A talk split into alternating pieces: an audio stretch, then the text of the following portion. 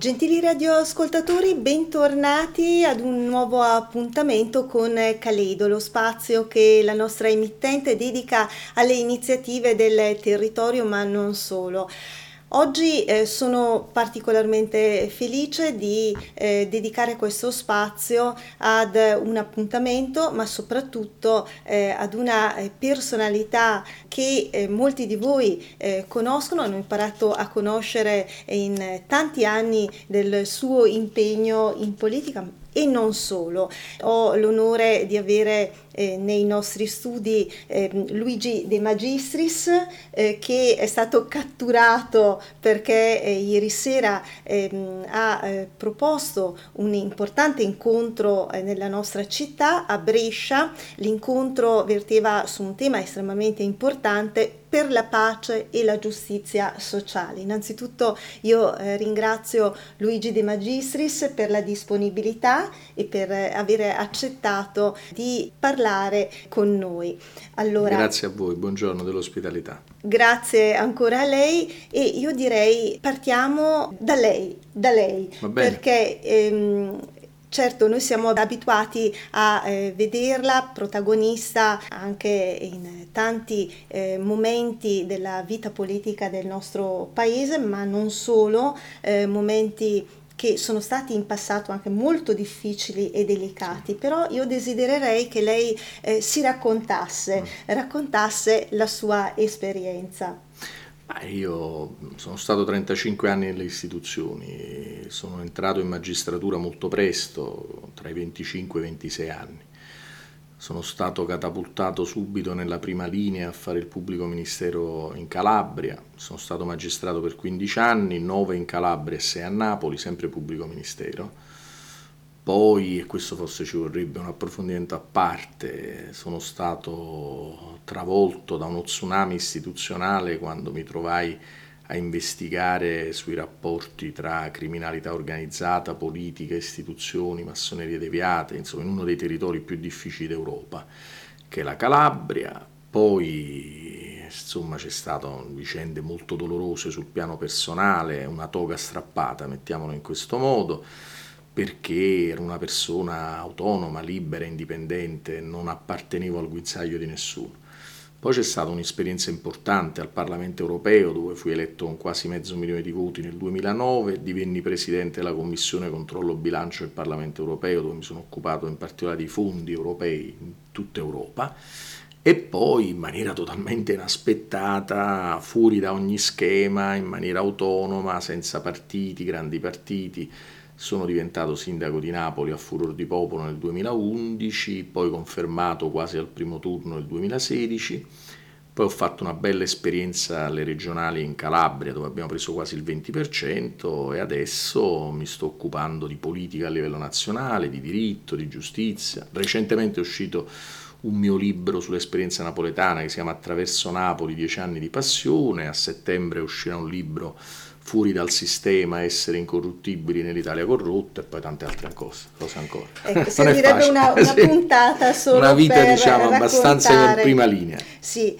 e proprio per questa ragione tra i suoi impegni c'è quello che eh, l'ha portata a Brescia e che ieri sera l'ha visto impegnato sì. in, in, questo incontro. Ecco, um, ci racconti um, di questo percorso sì. che lei sta compiendo. Ma credo che sia importante stare tra la gente per raccontare anche voci diverse, certe volte nel panorama politico-mediatico nazionale si fa fatica a far uscire, sono i temi della pace e della giustizia sociale. Siccome a me piace fare politica tra la gente, è sempre stata la mia caratteristica, conto molto sul rapporto umano, che quando facevo il magistrato, l'umanità viene al primo posto. E quindi parlare di pace concretamente, come si può costruire la pace, una cultura della non violenza, della non sopraffazione, come costruire un mondo diverso, di giustizia sociale diversa, perché basta girare il paese per rendersi conto come con la pandemia e la guerra le disuguaglianze sono enormemente cresciute, chi era ricco è sempre più ricco, il ceto medio diventa povero, i poveri ancora più poveri ma c'è un'alternativa a tutto questo, c'è un'alternativa anche a provare ad evitare che diamo per scontato la, distruzione del nostro ambiente, non si parla più per esempio di corruzione e mafie, che è un tema a me molto caro perché ho formato la mia vita nella lotta alla corruzione e alle mafie. Insomma, stiamo girando per incontrare persone. Ieri l'ho fatto a Brescia alle 21, prima ero stato a Mantova in un altro incontro importante, oggi pomeriggio starò a Firenze, domani a Roma, insomma tra mille cose si va in giro, si costruisce camminando, ascoltando e provocando sentimenti di partecipazione e non di rassegnazione. Ecco, è importante, credo, non eh, rassegnarsi e trasmettere questo, questo messaggio perché eh, penso che ehm, l'impegno persone come lei in prima linea forse valga davvero la pena per noi cittadini di almeno muoverci, essere attivi, conoscere per poi scegliere. Ma vede, il senso di una vita nelle istituzioni in prima linea e poi significa avere non il diritto di raccontarle, dico il dovere. Noi dobbiamo provare a essere riferimenti nei confronti di persone che certe volte perdono ogni punto di riferimento. Io, uno può fare errori nella vita e chi è che non li fa? Ci sono i momenti dell'autocritica, della critica. Ho cercato però sempre nella vita di non perdere mai la credibilità e la coerenza. Ricordo un giovane magistrato ammazzato brutalmente dalla mafia, Rosario Livatino, nelle campagne di Agrigento del 91. Lui era molto cattolico. Alla, lui lasciò questo testamento e disse alla fine della vita non conta se sei stato credente ma se sei stato credibile. Ecco, noi dobbiamo essere personali, io sulla mia comodino ho la Costituzione e il Vangelo che sono i miei due riferimenti, uno laico e l'altro che appartiene alla spiritualità, che molto spesso combaciano, che ti aiutano nei momenti di difficoltà o che sono un faro.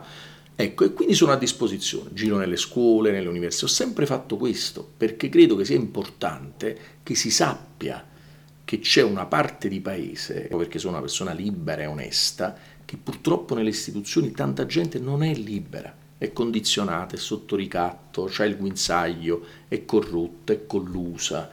Come abbiamo ricordato i 30 anni delle stragi di Capaci e via D'Amelio, ma insomma le mafie negli ultimi 30 anni hanno deciso di penetrare dentro la politica e le istituzioni diventando come le istituzioni, quindi si vestono Certo. Non sono più l'andrangheta con la coppola e con la lupara, per capirci, per dare un'immagine che chi ci ascolta può comprendere. Lei ehm, è, è in questi giorni impegnato qui al nord eh, e proprio al nord, per quello che lei diceva che ehm, la mafia, l'andrangheta, comunque le mafie hanno cambiato modo di agire eh, e sono arrivate in maniera eh, forte ramificata eh, nel ricco nord. Ecco, io vorrei chiedere a lei a che punto siamo con eh, la lotta alla mafia. Abbiamo parlato del trentennale che abbiamo vissuto poche settimane fa, eh, della strage che ha ucciso uno dei magistrati più importanti e che hanno lasciato un segno, accanto a lui tantissimi altri, lo sappiamo, meno importanti eh, ma altrettanto significativi e poi tante persone che hanno eh, sacrificato la propria vita proprio per non accettare di avere un prezzo. Ecco, lo Stato a che punto è con la lotta alla mafia? Ma innanzitutto evitiamo l'errore che le mafie siano un fatto geograficamente limitato.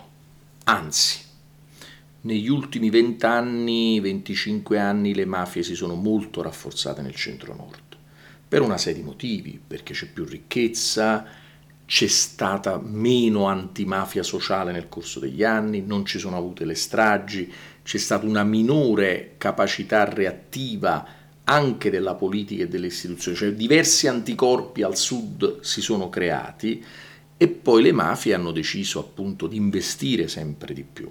Infatti io quando ero sindaco e avevo la delega, ero vicepresidente dell'Associazione Nazionale dei Comuni Italiani e avevo la delega alla legalità e alla sicurezza, facevamo incontri anche di formazione con diversi colleghi sindaci del nord, persone per bene, indipendentemente da qualsiasi orientamento politico. Quello che notavo è che certe volte non avevano proprio idea di che cosa eh, fare per evitare di essere infilati come una lama nel burro cioè devi avere una tale conoscenza dei fenomeni mafiosi e corruttivi e devi stare molto attento, che loro si vestono giacca e cravatta, certo. hanno i figli che lavorano nelle migliori università, è una mafia di ultima generazione.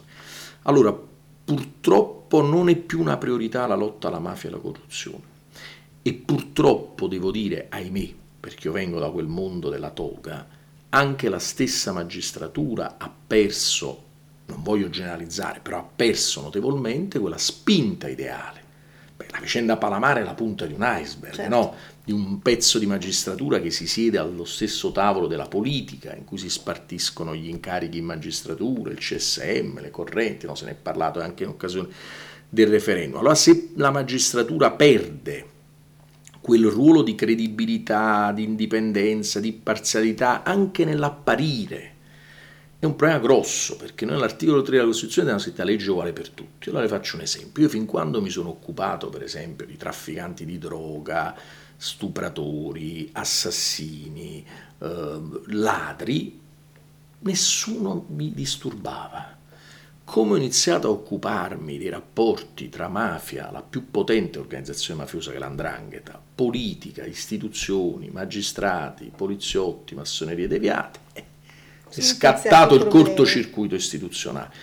Allora c'è bisogno di non delegare solo ai servitori dello Stato onesti il contrasto alla corruzione e alle mafie, c'è bisogno di una grande e pacifica ribellione delle coscienze culturali. Falcone lo diceva, anche Borsellino, rivoluzione culturale significa scacciare la mentalità e la subcultura della violenza, della sopraffazione, dell'oppressione, del profitto fine a se stesso, del denaro come obiettivo di una vita, è tutto che si tiene.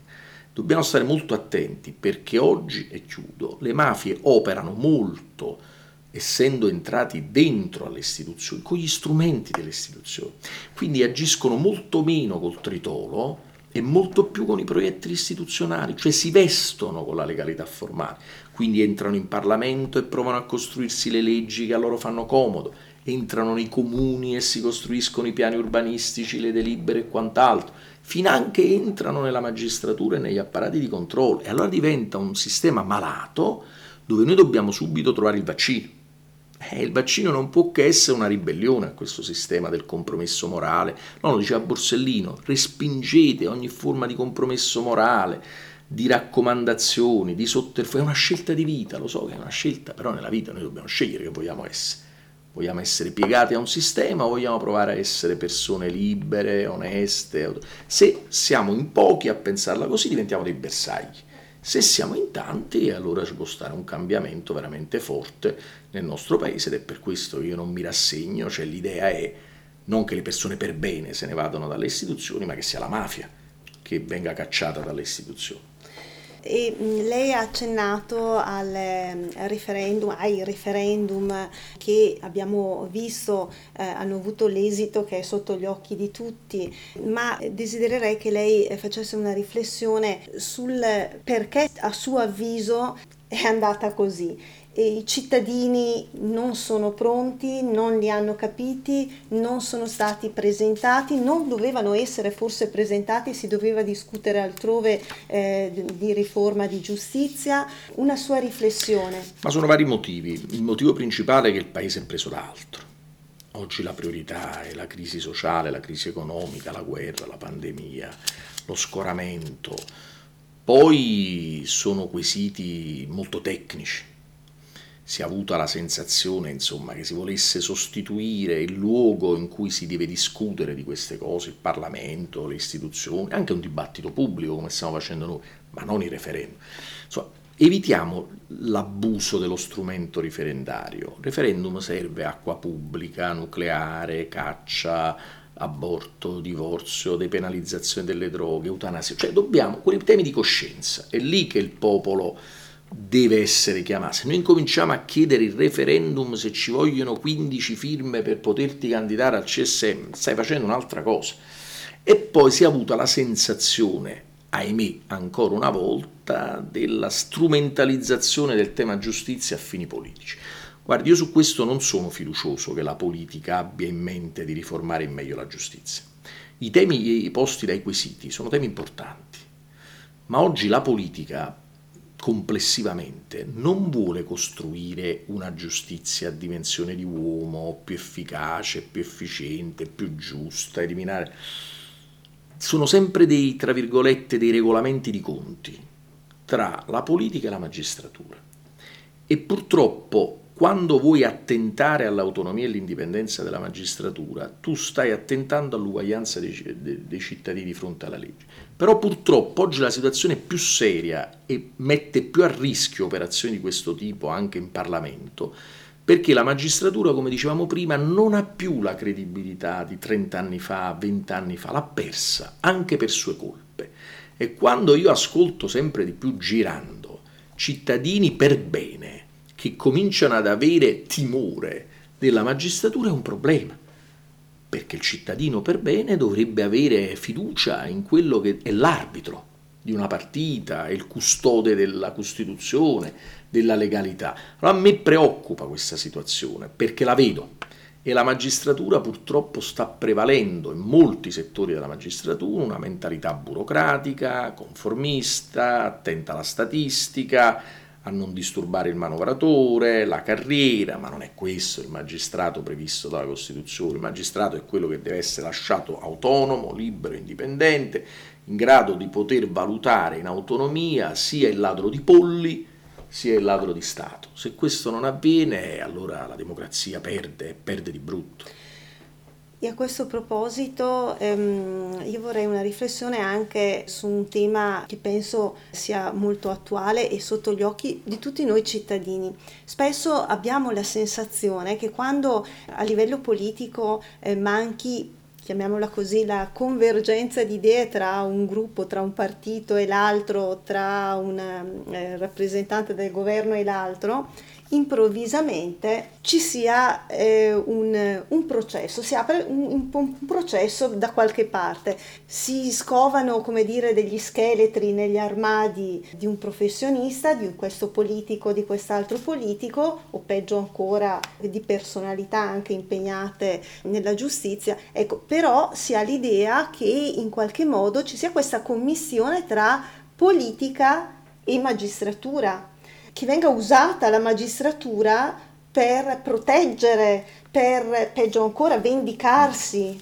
di eh, situazioni scomode, persone scomode. Ecco, forse questo a noi cittadini fa un po' paura, perché se il politico può e ha tutti gli strumenti per difendersi, a partire magari dall'immunità se è un parlamentare, certo Cosa succede a un cittadino? Perché la domanda è se io non ho nessuno che mi protegge o a quale rivolgermi per eh, essere aiutato uscire da questa situazione, perché poi affrontare dieci anni di processo, oltre al costo, al costo economico, c'è il costo umano e, e, credo che lei possa dire... Assolutamente, il processo è già una pena. Eh già. Il processo è già una pena. Beh, io sono testimone di tutto questo, l'ho pagato sulla mia pelle. Certo cioè di essere un magistrato autonomo non solo dalla politica ma anche dalle correnti della magistratura. Io non ero iscritto in correnti, non appartenevo a una parte perché ho vinto il concorso in magistratura e mi sono riconosciuto nella Costituzione repubblicana, in cui sta scritto un principio fondamentale che il magistrato come singolo è autonomo e indipendente. Io l'ho interpretato alla lettera. Ho cercato di fare il mio lavoro sempre, indipendente dall'esterno e dall'interno, e ho pagato un prezzo per questo cioè io sono stato fatto fuori proprio dalla commistione tra apparati della magistratura, della politica e delle istituzioni, perché avevo individuato collusioni, compromissioni, corruzioni e peggio ancora proprio all'interno della magistratura. E la magistratura non mi perdonava questa cosa, quasi come se i panni sporchi si dovessero lavare in famiglia, anzi peggio ancora, che non si devono manco lavare in famiglia, dovevano rimanere sporchi e hanno lasciato al loro posto il CSM, le persone colluse, corrotte e compromesse e tolsero il disturbatore. Quindi mi presero e mi trasferirono nel 2008 per incompatibilità ambientale perché avevo osato invece chi mi ha tradito, dottoressa, non è che è stata l'andrangheta con la coppola e con la lupara.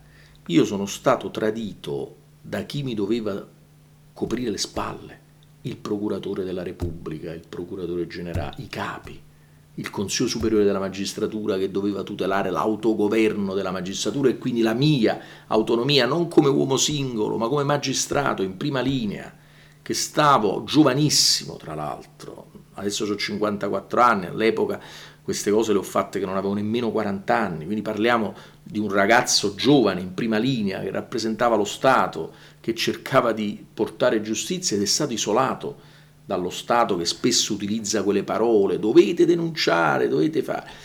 Però non è stato tutta questa schifezza, perdonatemelo di dire, su- sufficiente a farmi allontanare dalle istituzioni. Avrei potuto avere un atteggiamento di totale respingimento nei confronti delle istituzioni, perché veramente ho visto con i miei occhi l'andrangheta nei palazzi, l'ho annusata, ne ho visto la pericolosità e quindi per questo sto qua, perché io voglio raccontare, denunciare, battermi perché ad altri giovani, ad altre persone non accade di poter subire le nuove strategie raffinatissime delle mafie che ti dileggiano, ti diffamano, ti isolano, ti calunniano, ti colpiscono col, col tritolo istituzionale, ti isolano, cercano di farti apparire alla fine quasi come un folle.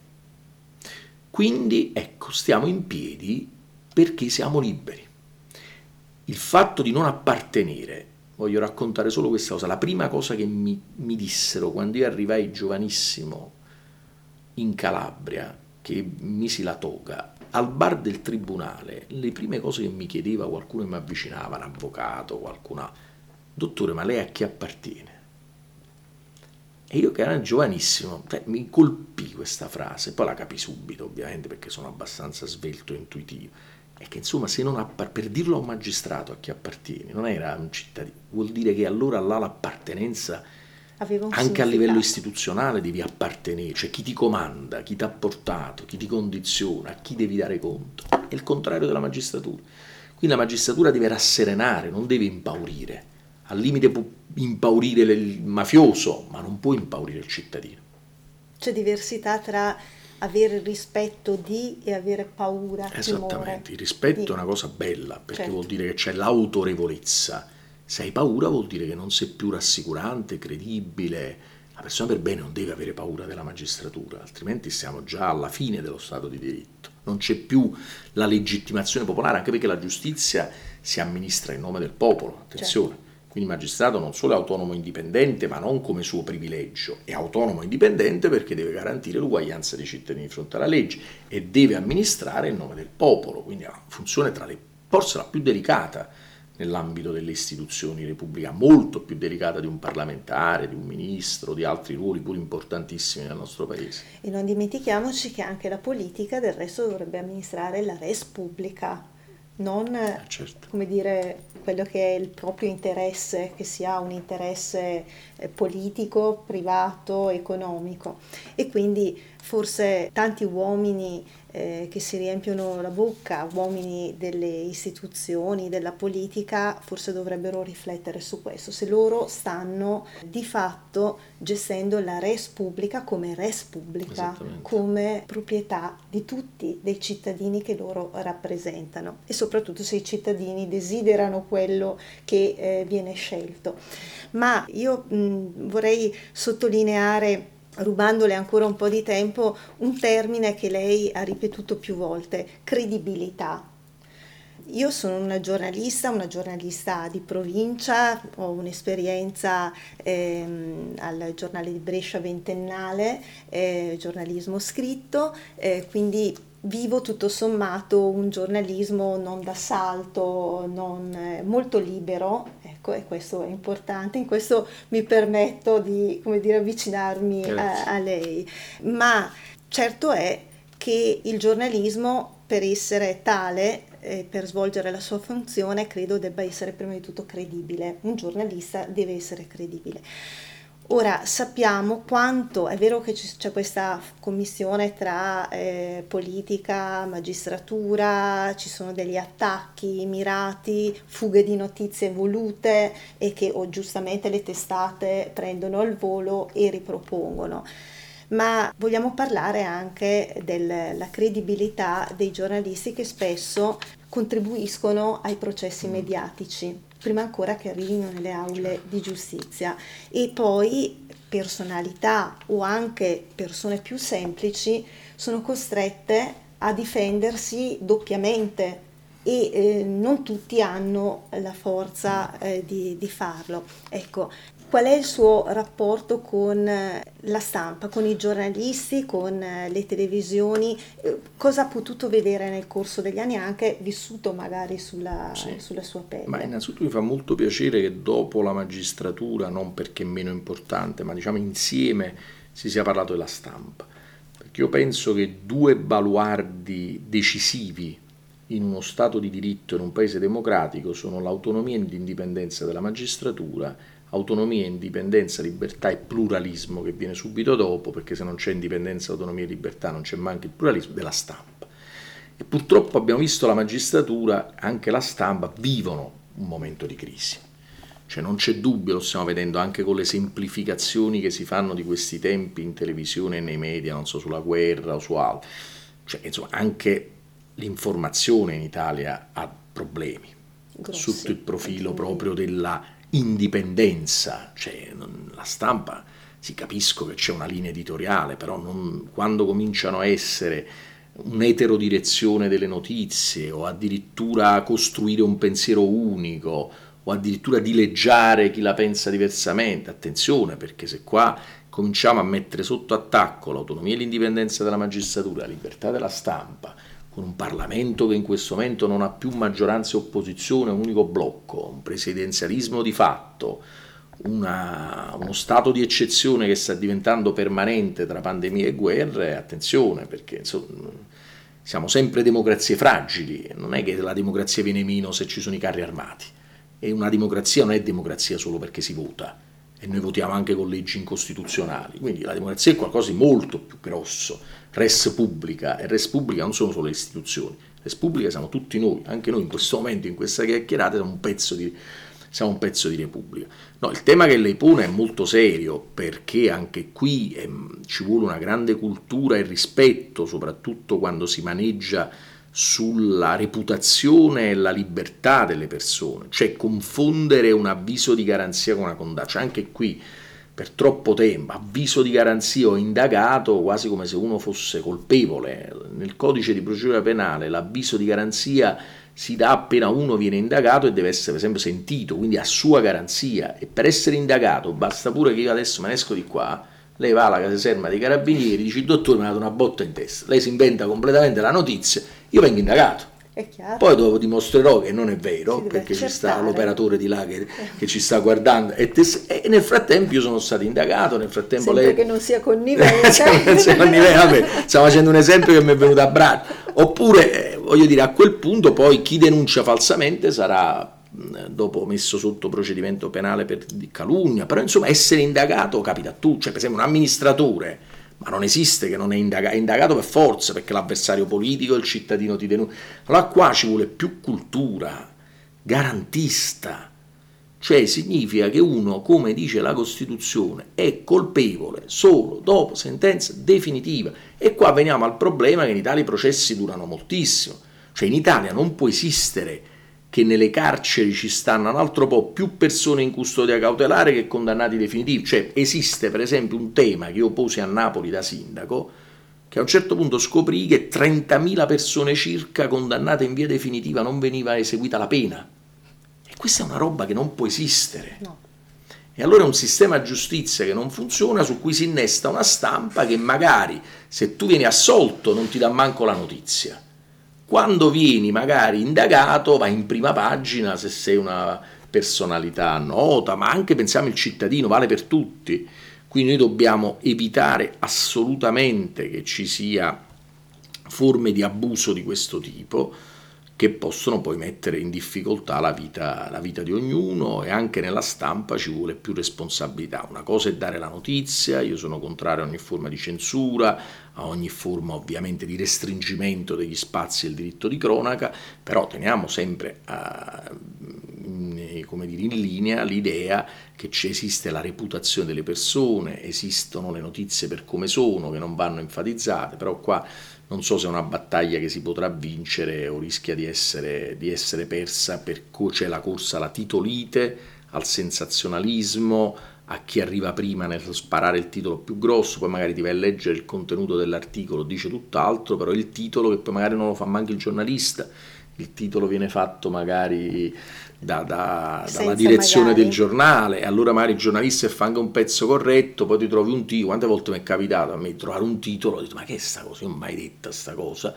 ti andavi a leggere l'articolo, magari era riportato in maniera corretta il virgolettato, ma il titolo era completamente un'altra cosa, la gente certe volte legge solo il titolo, legge il titolo, non legge l'articolo e quel titolo ti rimane impresso. Questa è una lotta nelle relazioni. Comunque è un paese complicato, io do solo un dato. Io si può non condividere nulla di me sul piano delle opinioni, del pensiero, cioè, diciamo, una cosa che mi hanno sempre riconosciuto, anche gli avversari più acerrimi nella mia esperienza di sindaco, cioè che io sono una persona per bene. Lei lo sa in quanti procedimenti io mi sono difeso nella mia vita istituzionale per essere una persona per bene, cioè colpito proprio per essere una persona, oltre 100, tra procedimenti penali, civili, amministrativi e disciplinari quando stavo in magistratura i costi che ho dovuto subire sul piano economico, personale, psicologico, istituzionale.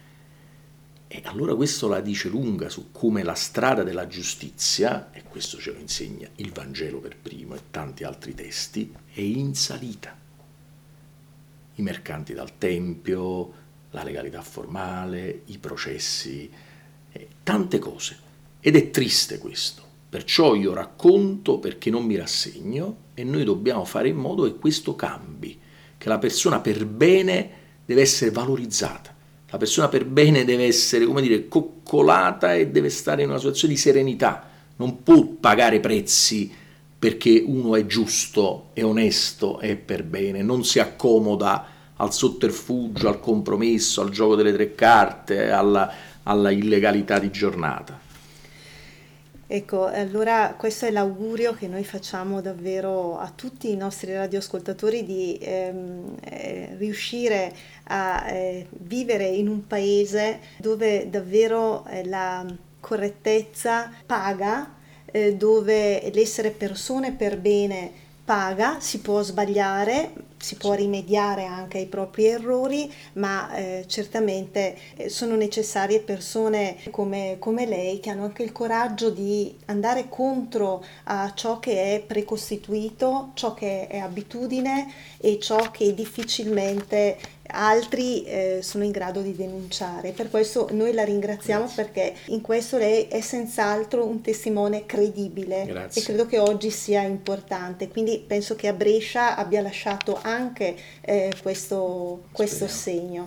Sì, io diciamo utilizzando una frase di, di De André, eh, sono sempre andato in direzione ostinata e contraria, però mi sono anche stancato di pensare che chi rispetta la Costituzione, chi lotta per i diritti, chi è onesto, viene considerato in questo paese un altro po' il disubbidiente, il ribelle, il sovversivo, il, so, il contrario. Cioè noi non possiamo diventare il paese la normale devianza, cioè che i normali li fanno passare per appunto ribelli e i deviati diventano normali.